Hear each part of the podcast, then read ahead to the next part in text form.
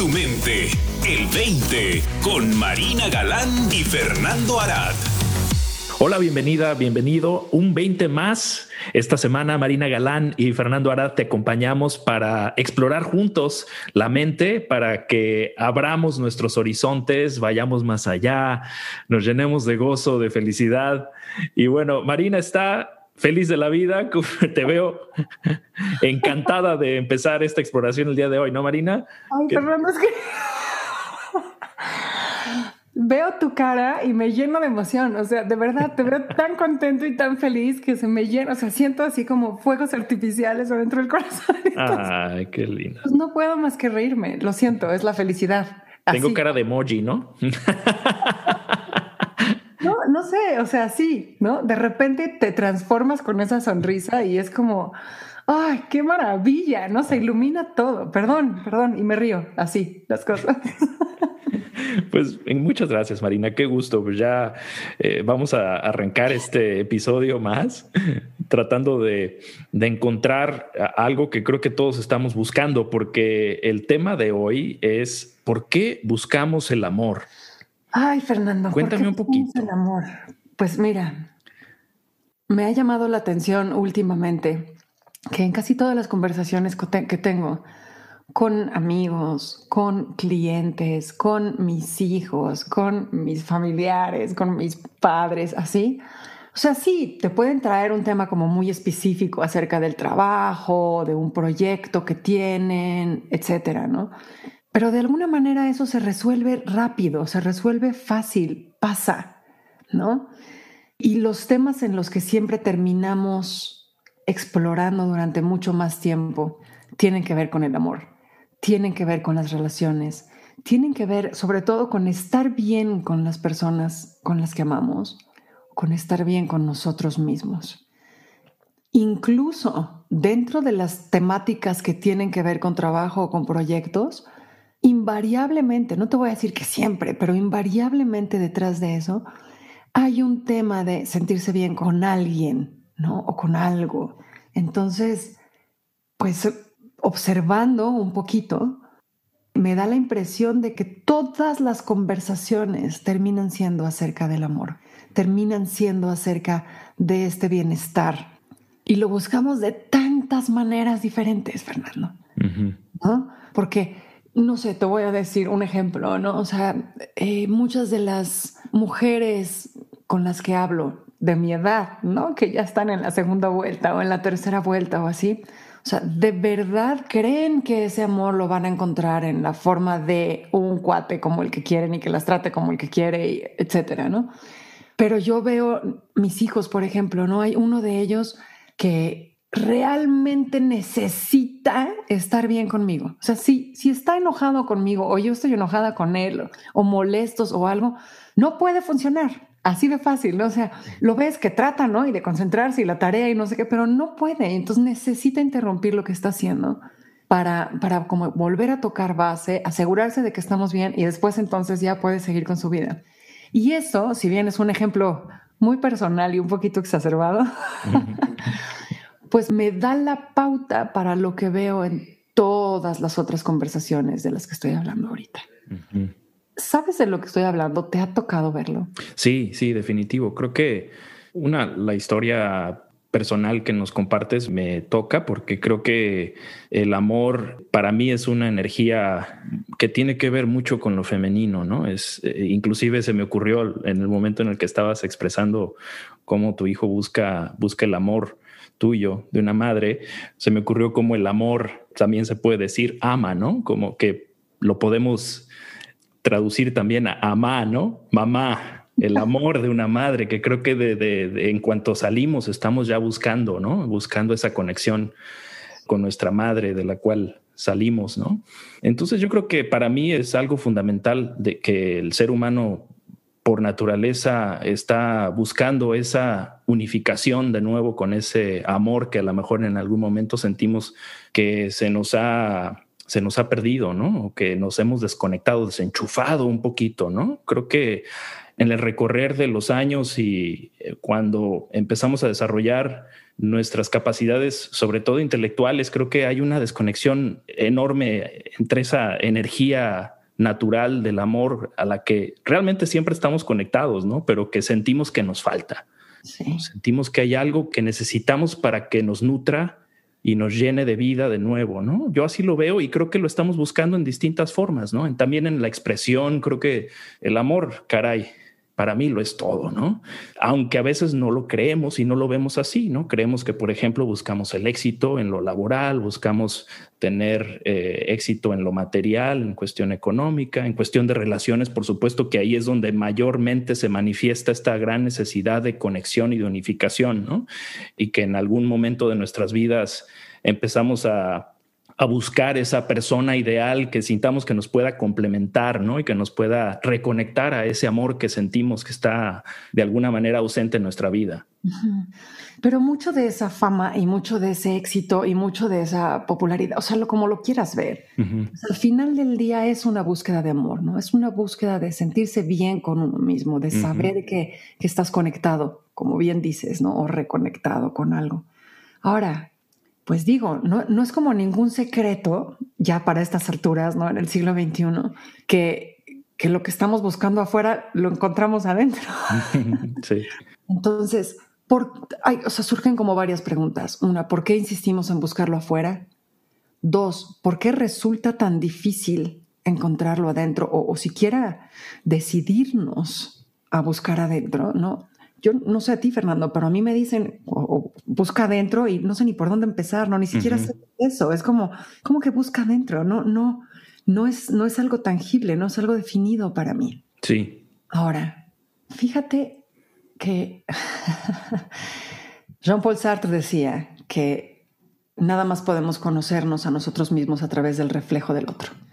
Y efectivamente, ¿no? O sea, no, no podemos nunca vernos a nosotros mismos no tenemos la capacidad de vernos a nosotros mismos. Podemos encontrar reflejos en la naturaleza y podemos encontrarnos un super espejo donde mirarnos, pero lo que vamos a estar viendo es un reflejo, no somos nosotros mismos, ¿no? esto a mí me lleva como a apuntar al, al corazón del asunto, al meollo del asunto de por qué todos estamos buscando ese amor. Creo que el otro tiene la, la capacidad de despertar en él o de dejar salir a través de él el amor. Y ese amor lo vemos en el otro y lo reconocemos como propio. Pero como que nos falta ese último paso, ¿no? De darle la vuelta y decir, ah, eso es lo que es verdad en mí. Eso es lo que se despierta en mí. Y entonces como que lo estamos proyectando todo el tiempo hacia allá afuera. Y lo proyectamos pues sobre el otro o los otros o una situación específica, ¿no? En términos de éxito, fama, belleza, popularidad, como lo quieras ver. Y creemos que el, recibir eso desde afuera es lo que estamos buscando. Porque es lo que más se parece al amor original que podemos encontrar dentro de nosotros. Pero no porque lo sea, ¿no? Es el reflejo de ese amor. Con eso empezaría yo mi exploración, Fer. ¿Tú qué dices? Me gusta, creo que parte de nuestro desarrollo es darle la vuelta a ese deseo de recibir a ser el deseo de dar, ¿no? Que creo que nos ayuda a madurar y a encontrar ese amor como algo que nos mueve y que surge dentro de nosotros, ¿no? Pero empezamos ese proceso porque creo que pues de infantes, ¿no? Obviamente estamos solamente dispuestos a recibir y preparados únicamente para recibir el amor de nuestra madre, de nuestra familia, ¿no? De nuestros padres. Y recibimos, recibimos, recibimos y en algún momento se nos, como que se nos queda ese, ese hábito ¿no? De esperar que algo nos llene y de alguna forma la vida misma también tiene este impulso de llevarnos hacia afuera y de buscar esto que nosotros deseamos en alguien o algo y que creo que para mí es parte del proceso de entender que ha llegado el momento de darle la vuelta a ese esa búsqueda de recibir para empezar a dar y cuando empezamos a dar nos empezamos a dar cuenta de que la fuente de ese amor es nuestro interior, ¿no? Y que entre más damos, más contacto tenemos con ese amor y que para mí entonces cambia la jugada por completo, ¿no? Y para mí nos ayuda a encontrar la entereza, el complemento, lo que sentíamos que nos hace falta en realidad es como un reconectarnos con nosotros mismos a esa fuente de amor interior que nos llena en el momento en el que la empezamos a palpar dentro de nosotros, ¿no? Y a la vez nos lleva a expresar el amor de una forma diferente a cuando estamos en el sentir de, de que me falta, ¿no? Completo. Este darle la vuelta, Fernando, al que también apuntas, tiene como diferentes niveles, ¿no? Tiene como diferentes, no sé si llamarlos etapas, pero está esta parte de entregar, como bien dices, ¿no? Dar. En la que yo creo que pues el que ya entendió eso, ya entendió todo, ¿no? De verdad. Porque cuando tú llevas a cabo un acto de amor, de amabilidad hacia el otro, ya ganaste porque tú ya lo sentiste. O sea, independientemente del resultado que se pueda llegar a dar a futuro, ¿no? Tú ya ganaste porque tú ya tuviste en vivo, en tiempo real, la experiencia de ese amor. Pero, nivel número dos, a lo que al Buda apuntaba cuando decía, si tu compasión no te incluye a ti mismo, está incompleta. Y entonces suena casi paradójico, ¿no? El amarse a sí mismo, porque entonces podemos empezar a preguntarnos, bueno, ¿desde dónde y hacia dónde? ¿No? Hay dos, hay uno que puede amar y uno que puede ser amado. O sea, se trata de tenerle compasión a mi ego, se trata de tenerle compasión a mi, a mi condición humana. ¿Cómo llegamos a eso, no? Y no sé cuál sea tu experiencia, Fer, me encantaría escucharlo. Yo te puedo decir que en la mía, esa división entre el que, parece, el que parece amarse a sí mismo y el que parece estar siendo amado se va diluyendo y diluyendo y diluyendo hasta que, híjole, va a sonar súper cursi, pero pues te conviertes en un acto de amor, ¿no? Eres amor. Vas cayendo en cuenta de que ese al que pretendes que tienes que amar no es real, no existe, es, está hecho de inseguridades, ¿no? Y todo eso se diluye en presencia del amor, ¿no? Así como el miedo se diluye en presencia del entendimiento, pues toda inseguridad se diluye en presencia del amor, todo juicio se diluye en presencia del amor. Entonces, ni siquiera hace falta llegar a convencerte de amarte a ti mismo porque, porque ya no existe una razón para, para tener que hacerlo, ya eres amor. Y en la medida que eso ha sucedido, se ha ido borrando también esa división entre yo y el otro. Y entonces ya no es, ah, vamos a buscar el amor en el otro o vamos a buscar el reflejo del amor en el otro. Ni siquiera vamos a buscar el amor en nosotros mismos. Pero sí hay un elemento de descubrir que puedes habitar la vida desde el amor, que puedes vivir desde el amor, que puedes ser, y eso es en realidad ser tú mismo, ¿no? Ser desde el amor? Fíjate, para mí ha sido eh, y sigue siendo una exploración que para mí tiene una dinámica triangular porque creo que en algún punto he llegado a tocar esta fuente de amor que la percibo que es algo dentro de mí, pero que también no surge de mí. Eh, yo lo veo algo, algo dual en el momento porque he llegado a tener esa sensación de unificación con ese amor, pero a la vez veo que ese amor va más allá de lo que creo yo ser o de lo que soy en particular como individuo. Entonces, yo lo veo como una relación dinámica triangular en la que me he conectado con esta fuente de amor que, que siento que me ha dado lo que siempre había estado buscando fuera de mí, que en su momento me disolví ahí, en ese amor, pero que también en, en algún punto de mi exploración de este amor, que yo lo llamo un amor de la divinidad divino, siento que va más allá de lo que yo soy, es, es como inalcanzable, inagotable, y por eso no lo, no lo siento como no dual, ¿no? Yo tengo esta devoción a esa fuente de amor que siento que me alimenta a mí y que me permite a mí entonces expresar ese amor a una, a una tercera persona. Entonces veo como esta dinámica triangular entre esta fuente de amor mi actitud de recepción me abre a esta fuente de amor y a su vez también me alimenta para yo poder expresar ese amor en mis actos, en mis palabras y en mis relaciones, ¿no? En mis relaciones muy personales y que incluye también la relación con estas áreas que tú mencionas, ¿no? Estas áreas de inseguridades y de miedos y de dificultades que siguen apareciéndose, pero que al ser envueltas en este amor, en esta conexión y esta actitud de, de mayor amplitud, de mayor recepción, pues se ven en un contexto diferente, ¿no? Toman otro, como otro saborcito.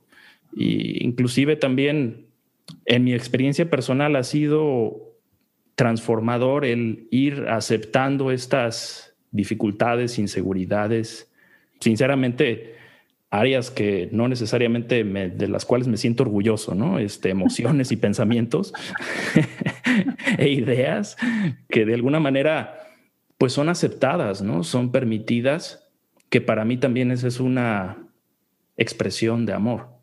Claro, o sea, sí eres bien humano. Sí, fíjate que ese amor me ha abierto más a mi humanidad, porque creo que en mucho de mi búsqueda ha sido trascender, ir más allá de los límites. Y conforme más trascendencia he encontrado, pues más veo mi pobre humanidad, pero desde un contexto en el que empiezo a aceptarla y empiezo a pues amar esa humanidad y me siento más humano, ¿no? Porque al encontrar ese, ese amor que no tiene fin y que es como una, una llama que atrae, que por eso creo que va con el tema de por qué buscamos el amor, ¿no? Porque para mí es, es como parte fundamental de la creación. Entonces, Fer, tú, eh, ok, se me antoja decir, quiero decir, que buscamos el amor porque nos estamos buscando a nosotros mismos. Sea, creo que al final del día, si hubiera una respuesta para la pregunta con la que iniciamos, sería esa. Buscamos el amor porque nos estamos buscando a nosotros mismos. Y la única manera en la que podemos hacerlo es a través de nuestro reflejo allá afuera, ¿no? Ya sea en otros o en la naturaleza o en los animales o como quieras verlo, ¿no? Pero lo que estamos buscando es a nosotros mismos. Y cuando encontramos el amor, nos encontramos a nosotros mismos. O viceversa, ¿no? O sea, todas las anteriores, ¿no? Se, se, completa el triángulo si quieres verlo así. Sí, sí, sí, sí. Creo que es, es una búsqueda, primero creo, horizontal, ¿no? En el que estamos buscando quién nos complete. En el momento en el que trascendemos esa búsqueda de completarnos por algo o por alguien, encontramos para mí algo más allá de esa pareja de dar y recibir, recibir y dar. Y ahí es donde creo que nos encontramos de una forma más fundamental, ¿no? que realmente para mí nos termina, ¿no?